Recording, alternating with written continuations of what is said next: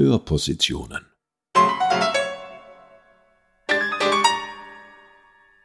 Eine Kooperation von Musiksammlung der Tiroler Landesmuseen und Gemeindemuseum Absam. Je größer die Distanz. Ruth Klüger Missbrauch der Erinnerung.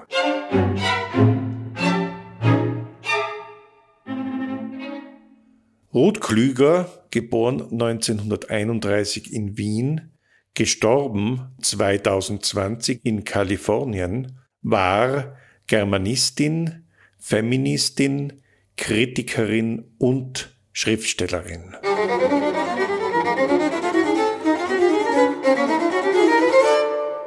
Einer ihrer bekannten und programmatischen Sätze lautet Ich komme nicht von Auschwitz her, ich stamme aus Wien. Wien ist ein Teil meiner Hirnstruktur und spricht aus mir, während Auschwitz der abwegigste Ort war, den ich je betrat. Und die Erinnerung daran bleibt ein Fremdkörper in der Seele, etwa wie eine nicht operierbare Bleikugel im Leib. In ihrem 2006 erschienenen Buch Gelesene Wirklichkeit, Fakten und Fiktionen in der Literatur hat sie den Aufsatz Missbrauch der Erinnerung, KZ-Kitsch, veröffentlicht. Die gekürzte Fassung dieses Textes war am 9. November im Ferdinandeum in Innsbruck als Teil 3 des Abends mit der Klaviersonate 27. April 1945 von Karl Amadeus Hartmann vorgesehen.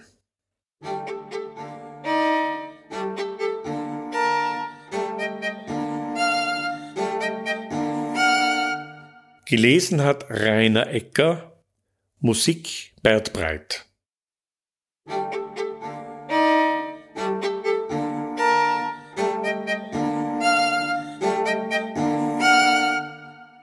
Ruth Klüger Missbrauch der Erinnerung. KZ-Kitsch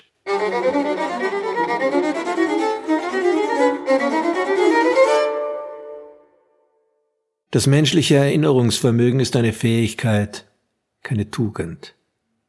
Wir erinnern uns nicht, weil wir sollen oder wollen, um keines kategorischen Imperativs willen, sondern weil wir so veranlagt sind, weil es uns nicht gegeben ist, uns nicht zu erinnern.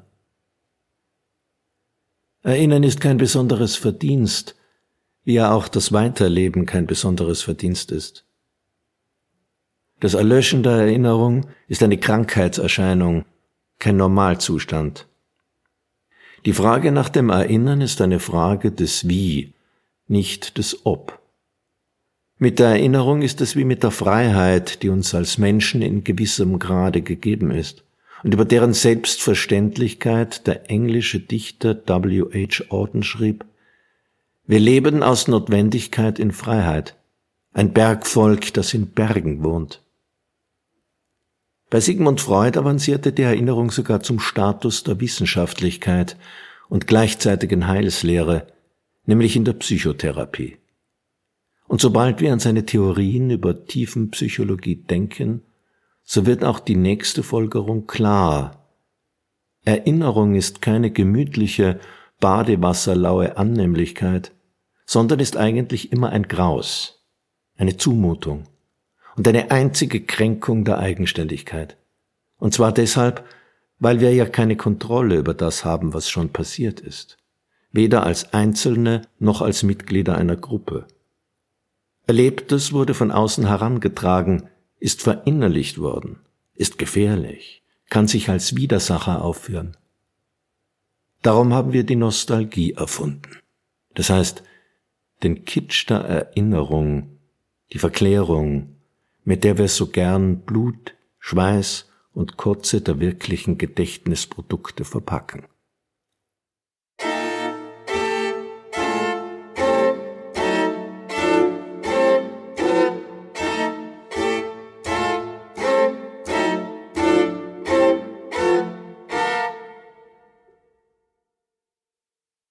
Schauen wir zurück. Damals, gleich nach dem Krieg, war die Sache mit dem Judenmord zwar außerordentlich. Das war sie sofort und immer. Aber sie wurde nicht als einzigartig gesehen. Es war eben etwas, das neben vielen anderen Untaten und vielen anderen Unglück in diesem Krieg geschehen war.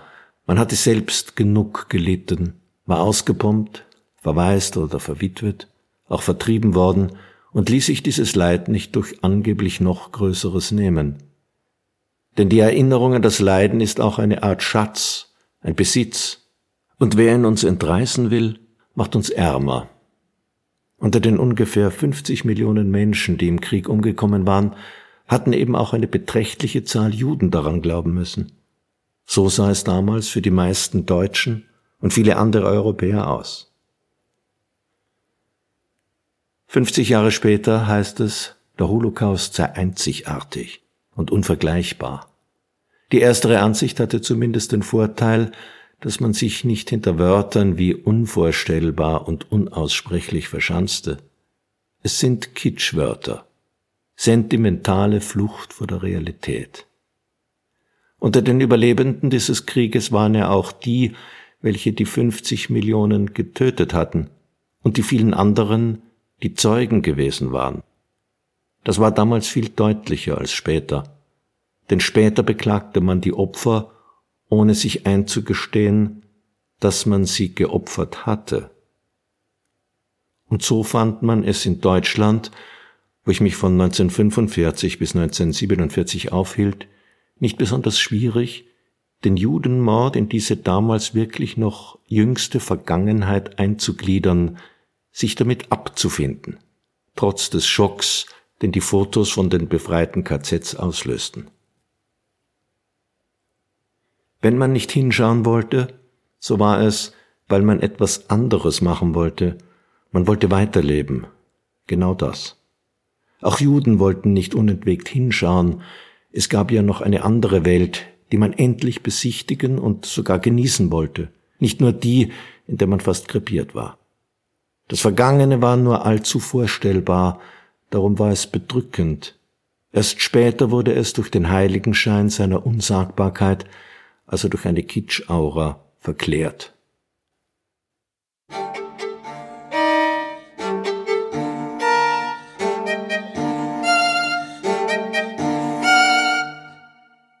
In diese erste Nachkriegszeit reichen die Wurzeln der sentimentalen, der Pseudo-Vergangenheitsbewältigung. Damit meine ich eine Reaktion, der es nicht um die Betroffenen geht, sondern um die Selbstbespiegelung, um das Vergnügen, die eigene Sensibilität auszukosten. Je größer die zeitliche Distanz, desto unverständlicher wurde das Geschehen jener Jahre. Auch mir scheint es manchmal, dass die Erinnerungen, die ich im Gedächtnis herumtrage, mir fremd sind, nämlich sie sind der Person fremd, die ich seither geworden bin. Wenn das stimmt, so nähert sich das Lebensgefühl der Überlebenden der KZs immer mehr dem Lebensgefühl derer, die nicht dabei waren.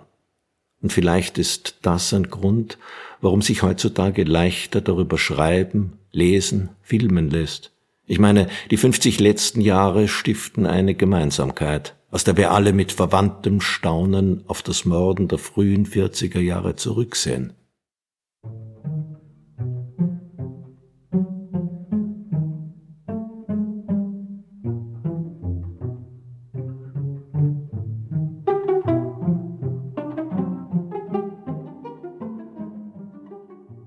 Louis Bailey schreibt in seinem berühmt gewordenen autobiografischen Roman Lügen in Zeiten des Krieges über ein jüdisches Kind, das dank einer tatkräftigen Tante die Nazizeit in Polen mit Hilfe falscher Papiere übersteht.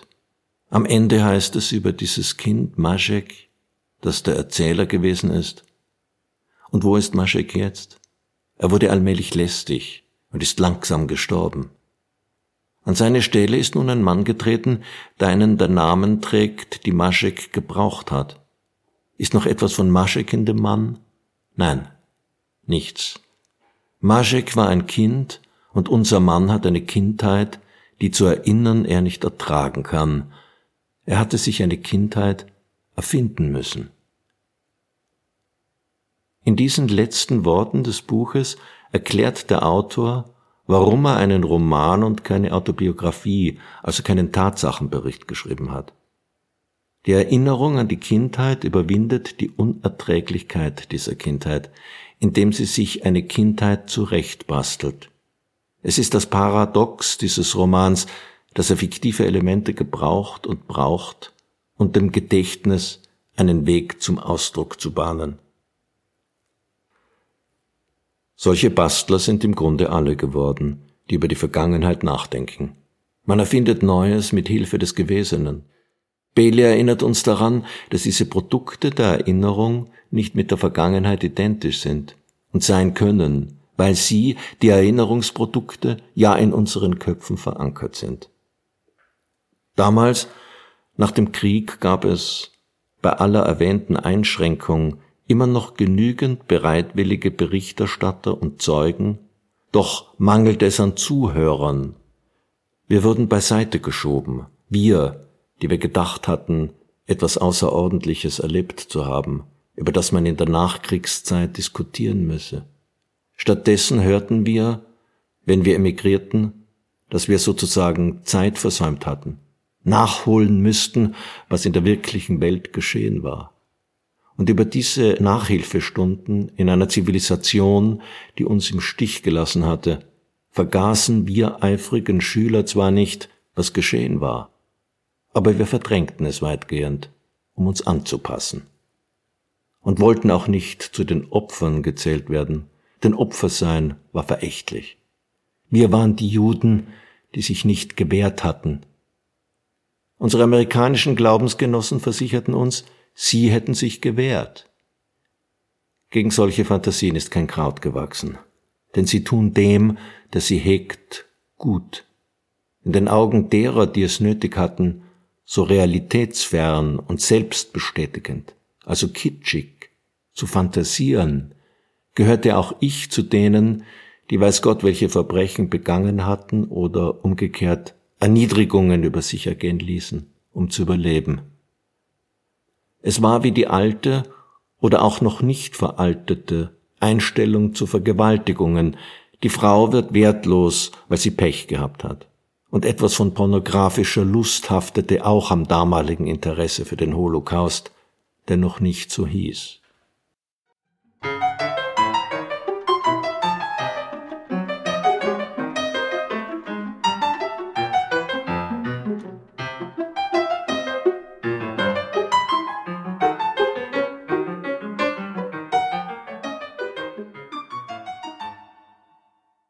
Heute ist es umgekehrt. Eine immer größere Gemeinde von Shoah-Beflissenen gibt Anstoß zu dem bissigen Wortspiel There's no business like Shoah business. Und diese Gemeinde braucht uns. Heute gelten wir als stellvertretende Märtyrer, stellvertretend für die Toten und werden mit Ehrfurcht behandelt, allerdings eben auch mit einer Mischung aus Abscheu und Ehrfurcht, zwei Seiten derselben Münze. Sterbende werden so behandelt, Krebskranke und Krüppel, nämlich mit einer Distanz, die sowohl negative wie auch positive Vorzeichen zulässt. Dazu kommt, dass die Überlebenden der KZs entweder als unverlässliche Zeugen ausgegrenzt werden, weil sie angeblich zu befangen sind und zu viele Fehler machen, oder umgekehrt so unbekümmert, als hätten sie noch immer kein Recht auf ihre ureigene Identität mit Beschlag belegt werden Neulich fragte mich eine Dame, die in einem Oral History Project in Südkalifornien arbeitet und es gut meinte, wieso sie erst jetzt von mir höre, warum ich mich noch nicht zu einem Interview gemeldet hätte. Ich erwiderte, ich mag nicht. Diese Interviews sind mir suspekt. Man werde zum Objekt, zum ausgebeuteten Leidensobjekt. Sie darauf, mit ehrlichem Erstaunen, aber auch mit unüberhörbarem Vorwurf in der Stimme, was? Ich wolle nicht mehr Zeugnis ablegen? In die Defensive getrieben, verteidigte ich mich mit einem Hinweis auf ein Buch, das ich, wenn auch auf Deutsch geschrieben hätte. Und da hätte ich ja schon Zeugnis abgelegt. Das genüge doch. Sie gab sich nicht zufrieden. Eine Videokassette, meinte sie, sei um so viel besser als ein Buch, der Gesichtsausdruck, die Gesten etc. Gerade das ist es, was mir diese Sammelwut von Oral Histories verdächtig macht. Man wird nicht zum Zeugen, sondern zum Rohmaterial. Der denkende Mensch, der dahinter steckt und sein Leben bewältigt, ist nebensächlich. Unsere Fähigkeit, Geschehenes von Erinnertem zu unterscheiden, wird in Frage gestellt. Wir sind dann nur noch Dokumente, lebende Dokumente, die andere lesen und deuten müssen. Es entsteht eine Art von Zuhörern, die sich völlig deckt mit ihrem Gegenteil, dem nicht zuhören wollen.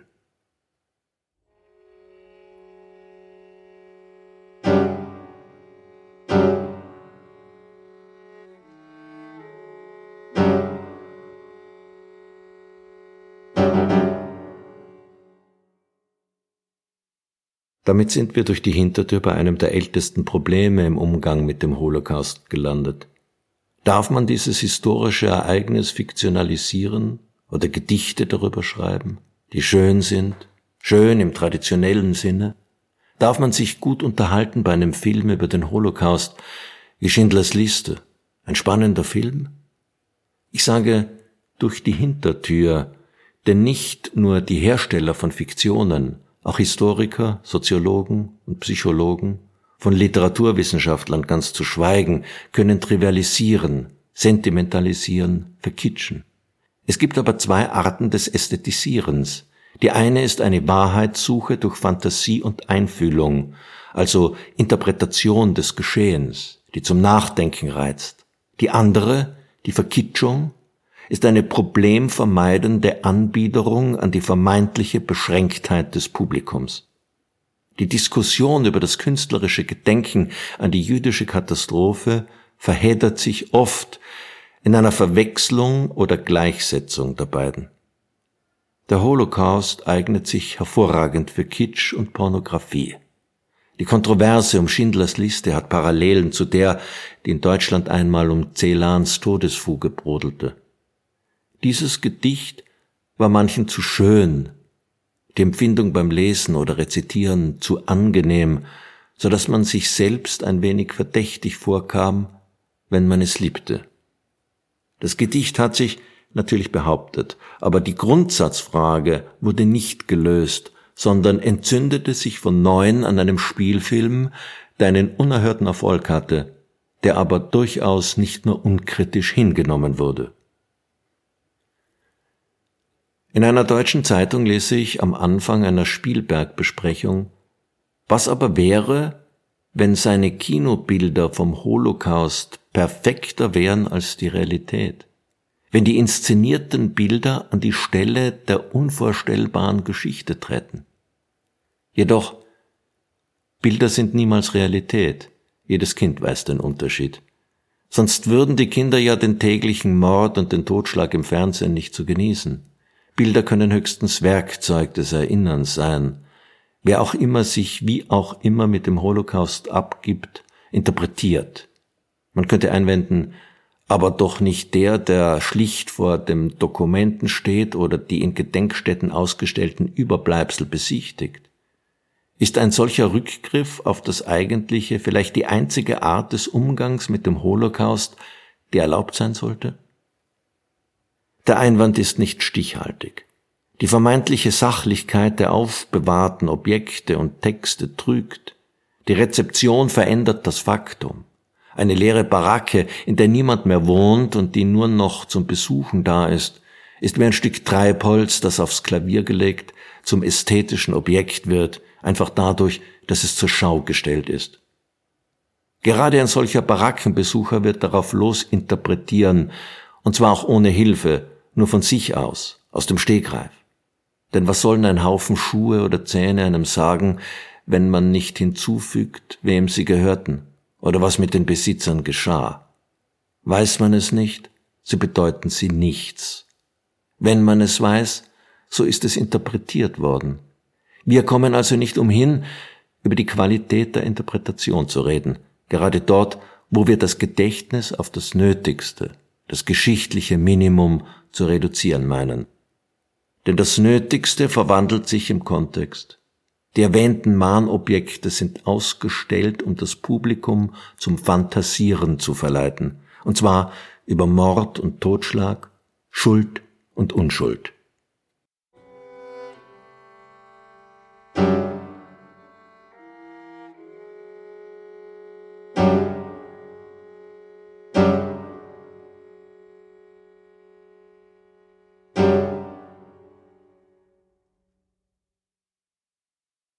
In seiner Phänomenologie des Kitsches 1971 hat Ludwig Gies das Wort Vergangenheitsfetisch für das Souvenir geprägt. Ein solcher Fetisch ist zum Beispiel ein paar Babyschuhe, das die Eltern in Gips gießen und im Wohnzimmer aufbauen. Ich frage mich, sind die berühmten Haufen von Kinderschuhen, die in KZ-Gedenkstätten ausgestellt werden, in der Umkehrung nicht dasselbe Phänomen? Gerade diese Überbleibsel sollen besonders eindrucksvoll für viele Besucher sein. Und immer bleibt mir das unbehagliche Gefühl, das sei eine sentimentale Reaktion. Und zwar deshalb, weil sich Menschen nicht auf ihre Schuhe reduzieren lassen. Die vergasten Kinder ebenso wenig wie die lebenden Kinder, die heute größere Schuhe tragen. Ihrer ursprünglichen Funktion enthoben, haben die Schuhe in beiden Fällen nur noch die Funktion, betrachtet zu werden, das heißt, die Schuhe werden ästhetisiert. Sie werden zum Fetisch, zum Kunstwerk. Jedoch, da der Teil dem Ganzen nicht entspricht, werden sie nur zum Kitschwerk. Alles Denken über den Holocaust ist somit auch ein Interpretieren und eine Art von Kritik, besonders in der ursprünglichen Bedeutung des Wortes Kritik, nämlich Unterscheidung, Gedichte und Filme sind eine bestimmte Art von Kritik. Celans Todesfuge an einem Ende des Spektrums, Spielbergs Schindlers Liste am anderen, an einem Ende das hermetisch-musikalische Gedicht, am anderen die realistische Dokumentarfiktion und anschließend daran die sachliche Darstellung von Tatsachen. Der Streit zwischen den Gattungen wird hinfällig, wenn man einmal einsieht, dass sie alle dasselbe betreiben, nämlich Deutungen eines Genozids. Welches Einzelwerk die überzeugenderen Deutungen bietet, ist dann eine Frage an das Einzelwerk, nicht an die Gattung.